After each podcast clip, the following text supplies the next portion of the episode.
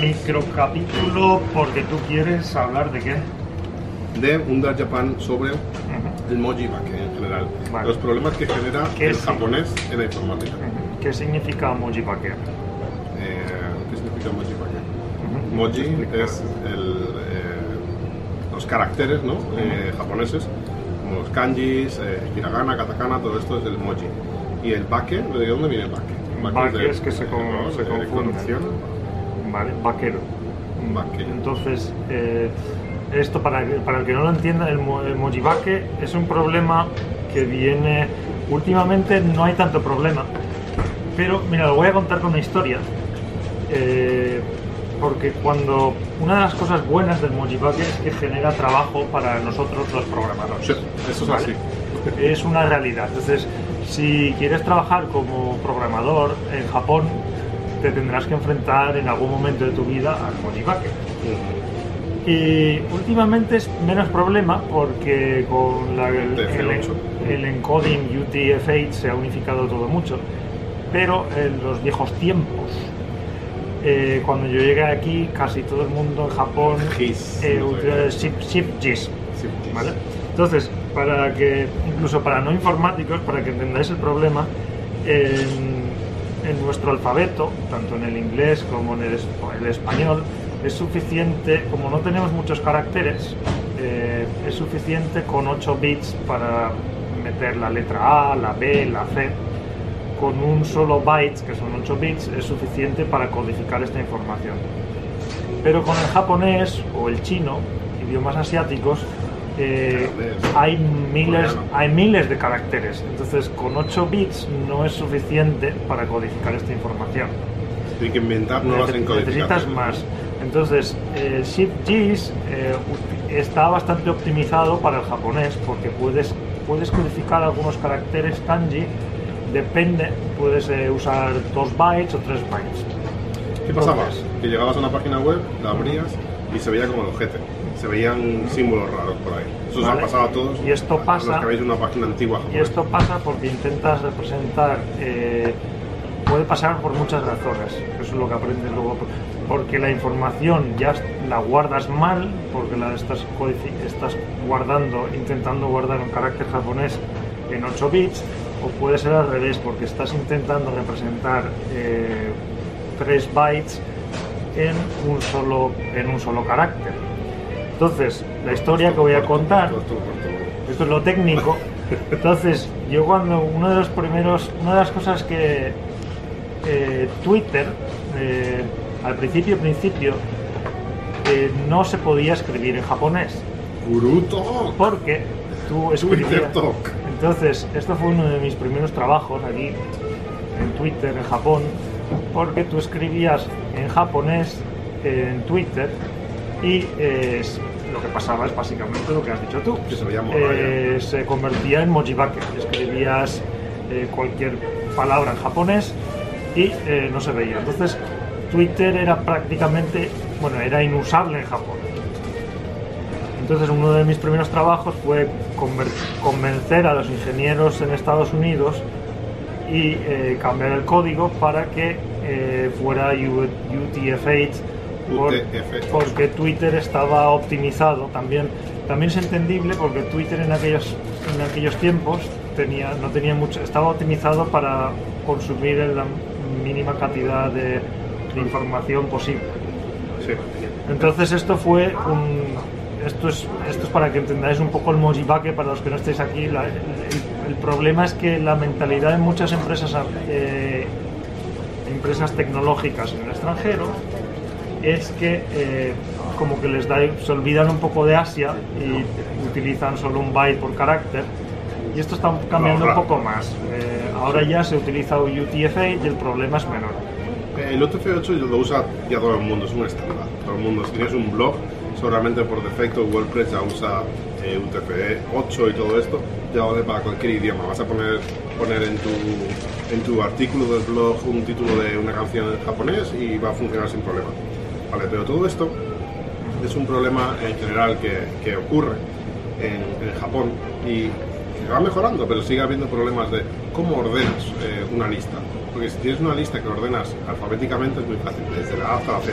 ¿Cómo ordenas una, una lista en japonés? Pues en, en hiragana y en Esto katakana ya tienes órdenes. Esto ya no es Mojibake, Vale, esto- ya, estamos claro. entrando en temas de japonés. Sí. Pero japonés. eh, si tú ordenas por hiragana y katakana, muy bien, pero cuando es un kanji, ¿por cómo lo ordenas? ¿Por una lectura o por la otra? Pues aquí se crea una movida del copón vendido. Pero a donde yo quiero ir con todo esto, y es el paso de los mojibakes y todo esto, al mayor quebradero de cabeza de la historia de Japón, que son los formularios web. Un formulario web en Japón es morirte. Cuando tú rellenas un formulario, te piden rellenar tu nombre en kanji y tu nombre en katakana, porque los eh, nombres japoneses no tienes muy claro cómo se leen. Por ejemplo, mi mujer se llama Hiroko, pero el kanji como se escribe eh, se puede leer como Yuko. Entonces la gente cuando ve el kanji de mi mujer piensa que se llama Yuko. Entonces tiene que escribir Hiroko en katakana. ¿Qué pasa? Que tú vas rellenando esto como extranjero y no puedes, porque no tienes nombre en kanji. Y ahí flipamos un poco. Pero luego además, cuando escribes tu nombre en alfabeto, el- campo para el kanji está preparado solamente para pocos caracteres, porque un nombre japonés va a tener pocos caracteres. Pero el japonés, Rodrigo, Fernández, son como muchísimos. Movida de la rehostia. Pero lo definitivo. Lo definitivo es... Entonces, yo creo un consejo si venís a vivir a Japón es que os quitéis desde el principio el segundo, Segundo. apellido. Es algo que yo me equivoqué y es un gran problema ahora. Sí. Yo mi, mi problema yo soy Rodrigo Fernández de la Peña. Son tantos Y nombres y, muchas luego una cosas- ñ. Hay muchas cosas que se limitan a 20, los nombres se limitan en 20 caracteres, por ejemplo, en tarjetas de crédito japonesas. Eh, sí, es, es- es un problema. Sí. Y eso es un, o sea, sí, es un consejo buenísimo. Intentar dejarlo en, do- en dos nombre y apellido y. Quitados, quitados el segundo apellido. Y, y luego, cuando tú pones tu número de teléfono, eh, hay dos tipos de, de alfabeto en Romaji, que es el alfabeto normal y el grande. El pequeño y el grande. Está el- se llama en japonés Zenkaku y Hankaku. Entonces, Que también, que también está el- en el katakana Han- Hangaku, que que con- es más pequeñito, es como que ocupa menos, todo más... y esto viene Producido. también en el Shift Gs, hay en- diferentes encodings para esto. Y es muy típico que tú rellenas el formulario, pones tu número de teléfono y te da un error, que ese número de teléfono está mal, porque lo has puesto en grande en lugar de pequeño o en pequeño en lugar de grande.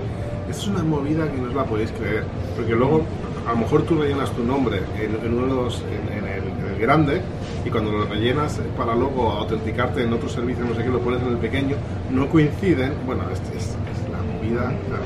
Hacer un formulario en Japón me absorbe el alma. Esto viene un poco también en general, si generalizamos más la, burocra- la burocracia japonesa.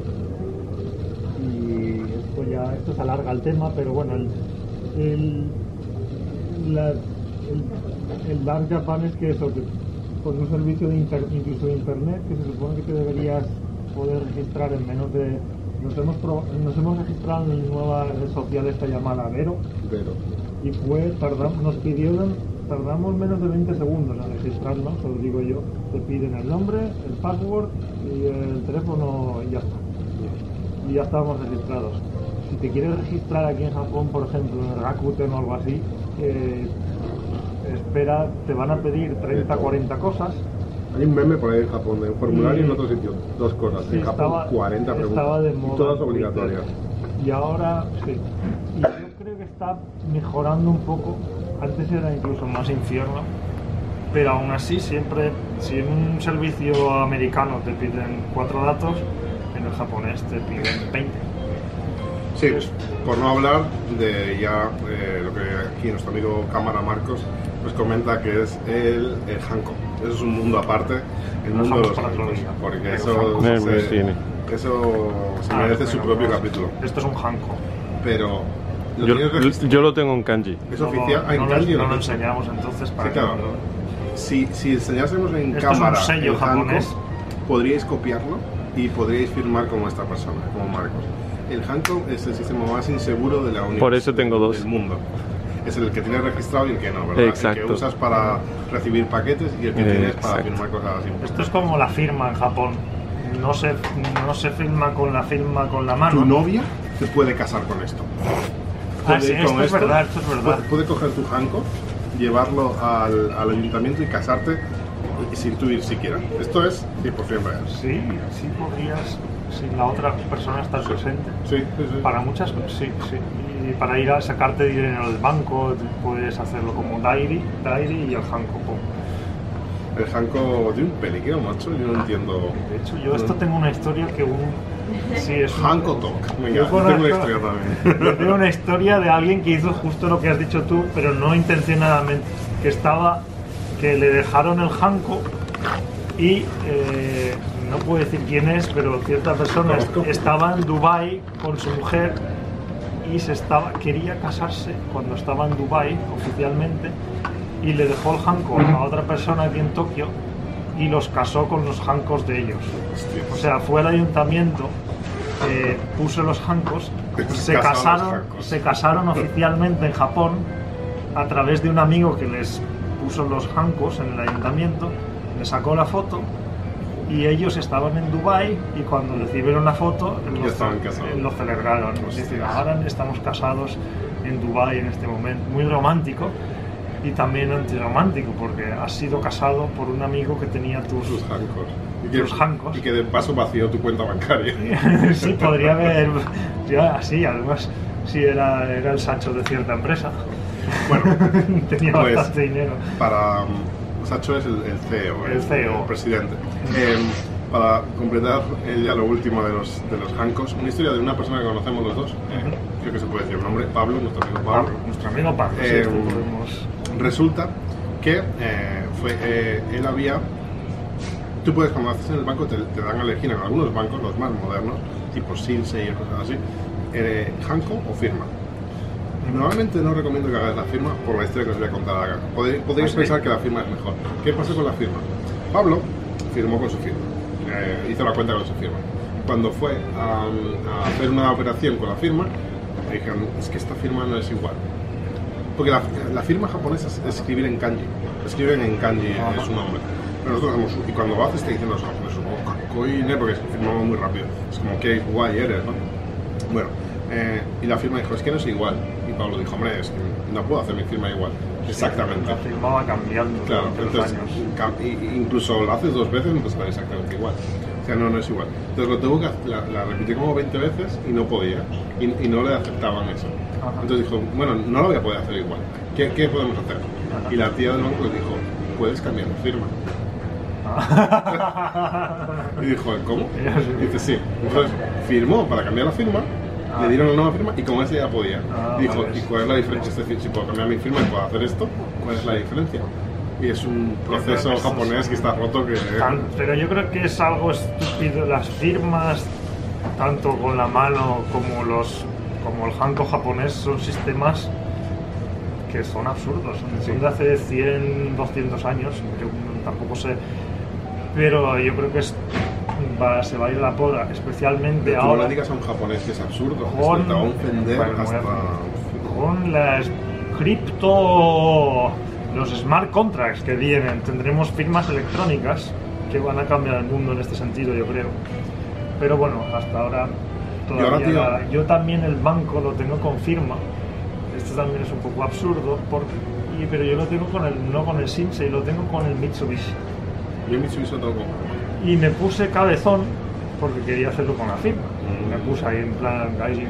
Un Y- requisito de hacerte cuenta de Mitsubishi es saber hablar japonés, por cierto. Sí, y, y otro de los requisitos es tener Hanko, excepto hay sí, un exacto, esto, cojones. sí, hay un hay, hay un ¿cómo se dice en español? Hay una sede, una hay un branch en Tokio que te dejan abrir la cuenta con firma. Entonces, si vas a esta sede, puedes abrir la cuenta con firma y ya la tienes para siempre con firma y sin Hanko. Entonces, si queréis, pero eso con el Shinsei Bank podéis abrir cuentas Shinsei es con lo la más firma. friendly, lo más fácil para extranjeros. Yo tengo un fichero donde guardo en cada banco cómo estoy registrado. Mi- si es mi nombre completo, si es mi nombre con los dos apellidos, porque si no, no es imposible, no puedo seguir. Si es como los caracteres grandes o Y pequeños, algo, y algo absurdo, más cosas que puedo hablar de Hanko. Algo absurdo, depende, entonces tú luego puedes registrar tu Hanko Al menos en Tokio. Fuera de Tokio no sé cómo será, pero en Tokio tú lo registras en, en el ayuntamiento. Tokio tiene ayuntamientos de cada. Está dividido en 23 Qs, Ciudades. que son como sub, ciudades. subciudades de Tokio. Esto es distritos, sería, no sé. Entonces, cada Q tiene su propio ayuntamiento. Y tú vas a, con el Hanko y lo registras en tu Q, donde tú vives. Pero lo que me pasó a mí es que si te vas del Q, te vas a, te vas a otro Q Si es que y tienes que registrarlo en el otro Q, ¿vale? Pero luego si vuelves a vivir en el mismo Q donde lo tenías registrado antes, ya el registro no vale. Sigue allí, pero está descalificado y tienes que volverlo a registrar otra vez. Esto ya es muy... Entonces, eh, es- hay muchas cosas absurdas Sí. de, de sistemas legacy que se llaman, el Mojibake, eh, formularios. Y con esto y un bizcocho. Hasta la próxima. Adiós amigos. Gracias cámara.